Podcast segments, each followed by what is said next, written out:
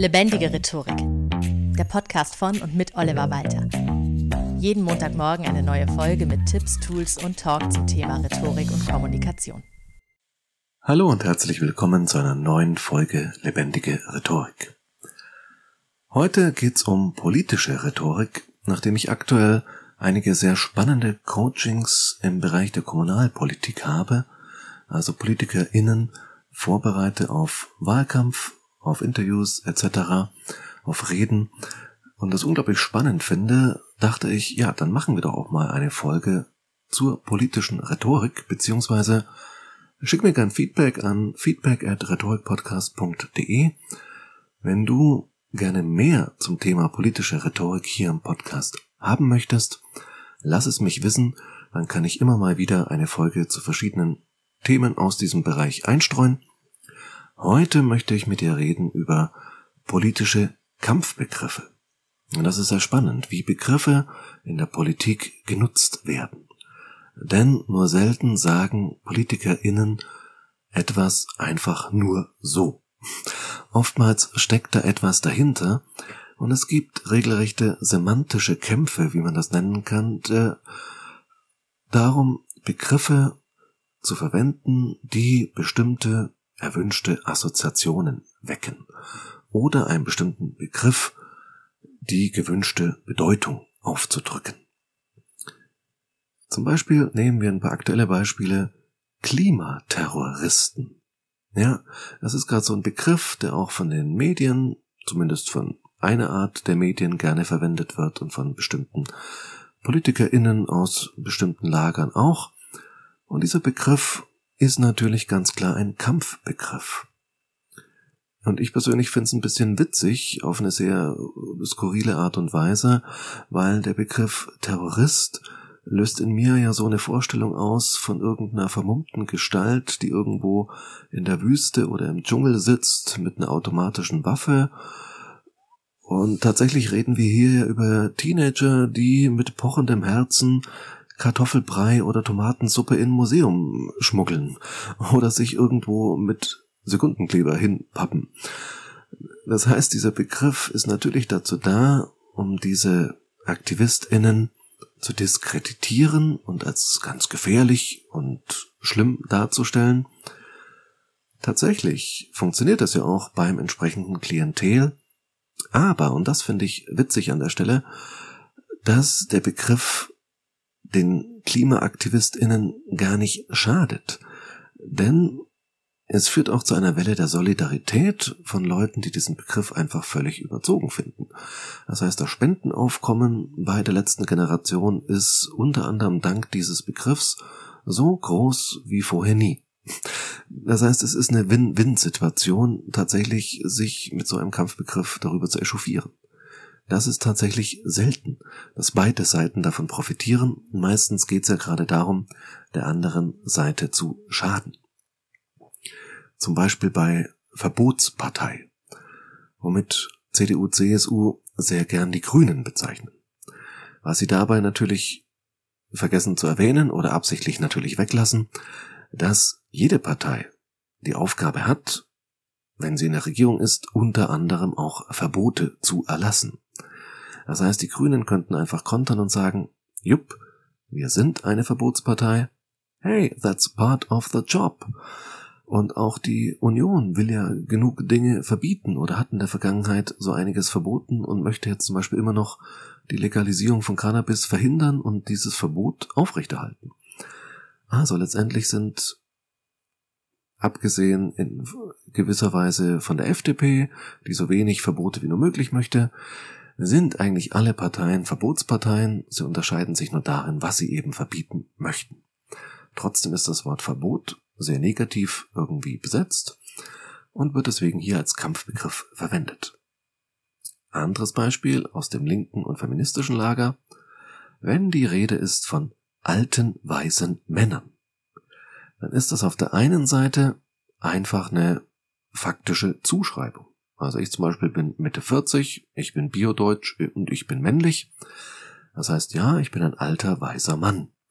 Und trotzdem weiß ich ganz genau, wenn jemand zu mir alter, weißer Mann sagt, ist damit noch sehr viel mehr gemeint als einfach nur diese drei Fakten, die bei mir zusammenkommen, sondern es ist ein Begriff, ein feministischer Kampfbegriff, ein Kampfbegriff gegen das Patriarchat, gegen gewisse Sexismen und so weiter. Und dieser Begriff ist also politisch aufgeladen, obwohl es theoretisch einfach nur gewisse Eigenschaften sind, die ein Mensch hat, dass er eben älter ist, dass er weiß ist und dass er männlich ist. Und trotzdem ist es eben ein Kampfbegriff. Schauen wir uns mal genau an, was für Arten von begrifflichen Kämpfen sich PolitikerInnen denn so liefern. Da haben wir vor allem einen Unterschied in der Bedeutungs- und Bezeichnungskonkurrenz, wie man es nennt. Das heißt, man versucht bei bestimmten Phänomenen, bei der Bezeichnungskonkurrenz, einen aus der eigenen Position günstigen Begriff durchzusetzen, beziehungsweise einen für die andere Seite negativen, in der Hoffnung, dass dieser Begriff sich allgemein durchsetzt, also auch in den Medien und der öffentlichen Diskussion. Du kannst neutral von Sozialreformen sprechen, du kannst aber auch von der Modernisierung des Sozialstaats sprechen oder vom sozialen Kahlschlag. Und je nachdem löst es ganz unterschiedliche Dinge aus. Das ist eben die Bezeichnungskonkurrenz. Auch damals, Beispiel ist noch nicht so lange her, aber doch schon wieder, naja, weiß gar nicht, 15, 20 Jahre. Gesundheitsprämie versus Kopfpauschale. Die einen sprachen von einer Gesundheitsprämie, die zu zahlen ist, und sowohl Gesundheit als auch Prämie klingen ja super positiv. Kopfpauschale, wenn etwas per Kopf einfach bis, äh, zum Beispiel durchgerechnet wird, und Pauschale, das klingt schon deutlich negativer. Und ich glaube, der Begriff Kopfpauschale, das kann man jetzt zurückblickend sagen, hat sich durchgesetzt. Und tatsächlich haben wir diese Kopfpauschale auch zumindest in dieser Form nicht mehr. Und das bedeutet, es hat auch tatsächlich ein gutes Stück weit funktioniert. Wenn wir dagegen um die Energiewende streiten, dann ist es so, dass, jetzt mal abgesehen von den ewig gestrigen, alle Parteien den Klimawandel anerkennen und auch alle Parteien sagen, dass sie für die Energiewende sind. Was sie aber darunter verstehen und was genau jetzt umweltfreundliches Heizen ist oder umweltfreundlicher Personenverkehr, das ist durchaus sehr unterschiedlich. Genauso sind alle Parteien für soziale Gerechtigkeit. Was aber soziale Gerechtigkeit ist, da gibt's doch mindestens so viele Ansichten wie Parteien, eventuell sogar ein paar mehr. Das ist dann wiederum die Bedeutungskonkurrenz. Die Bedeutungskonkurrenz lässt sich jetzt in mehrere Dimensionen aufspalten. Deskriptiv, normativ und emotional. Deskriptiv bedeutet, es wird derselbe Begriff verwendet, er meint aber schon ganz unterschiedliche Dinge von dem her, was er zum Beispiel umfasst, was damit genau gemeint ist. Also wenn du zum Beispiel in den Duden schaust oder heutzutage bei Wikipedia etc. nach einem bestimmten Begriff, wirst du teilweise Begriffe finden, die fünf, sechs, sieben verschiedene Bedeutungen haben. Der Philosoph Ludwig Wittgenstein hat das Ganze mal durchgespielt am Begriff des Spiels das kann ein Brettspiel sein, das kann ein sportliches Spiel sein, jemand treibt ein falsches Spiel mit dir und so weiter. Spiel ist ein Begriff, den wir so vielseitig verwenden, dass damit unglaublich viele ganz verschiedene Dinge gemeint sein können. Und wenn wir jetzt ein Beispiel aus der Politik nehmen, dann nehmen wir mal den Begriff Volk. Die Union und die SPD bezeichnen sich trotz der aktuellen Umfragewerte immer noch gerne als Volksparteien und meinen dabei mit Volk einfach die Gesamtheit der Menschen in Deutschland, also alle, die wählen dürfen zumindest, und das Volk meint in diesem Zusammenhang, sie wollen für alle Menschen in diesem Land grundsätzlich wählbar sein.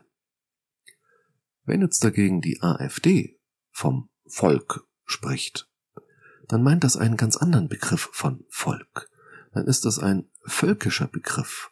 Ein Begriff, wo es um Blut, Abstammung und was weiß ich was alles geht. Das heißt, bei Union und SPD ist dieser Begriff inklusiv gemeint und soll möglichst viele Menschen erreichen, während er bei der AfD extra auf Exklusion, auf Abgrenzung setzt. Trotzdem ist es ein und derselbe Begriff. Zweitens die normative Konkurrenz. Das bedeutet ein und derselbe Begriff, aber für die eine Partei ist er etwas super Positives und für die anderen etwas total Negatives. Steuern zum Beispiel. Ja, für die FDP Steuern ganz, ganz böse. Für die Linke zum Beispiel Steuern ganz, ganz gut. Die plakatieren sowas wie Reiche stärker besteuern, Steuern rauf für Reiche. Und die FDP möchte am liebsten, dass wir selbst die Straßen pflastern oder das komplett privat irgendwie gemacht wird. Ja, also ich übertreibe jetzt natürlich bewusst und will da auch überhaupt keine politische Wertung drin haben. Aber gerade so ein Begriff wie Steuern, ob man Steuern gut findet oder schlecht, je nachdem wird dieser Begriff sehr unterschiedlich moralisch oder eben ethisch normativ bewertet. Etwas davon nochmal abweichend und deswegen ein eigener Unterpunkt ist die Emotionalität eines Begriffes. Und das ist sehr spannend. Nehmen wir mal das Beispiel Diesel. Ja, Diesel, der Dieselkraftstoff und Dieselfahrzeuge. Aktuell sieht man immer noch so wegen E-Autos und Klimawandel etc., dass da so Leute sich sowas aufs Auto kleben wie ich lasse mir meinen Diesel nicht verbieten. Kurz davor noch, vor wenigen Jahren, war der Begriff Diesel sehr negativ besetzt durch den Abgasskandal bei VW und Co. Diesel hat man automatisch gedacht an Dieselskandal. Das bedeutet, Begriffe können auch ein sich wandelndes Image haben und je nachdem sehr unterschiedliche Emotionen auslösen.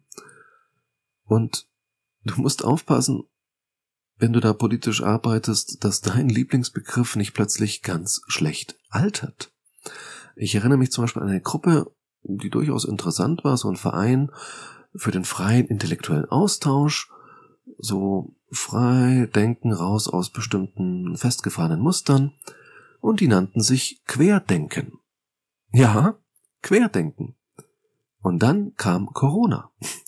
Und der Begriff wurde jetzt plötzlich von einer ganz speziellen Gruppe Menschen in Anspruch genommen und hat sich so auch sofort durchgesetzt in den Medien und so weiter. Und ja, das hat diesen Verein letztendlich gekillt.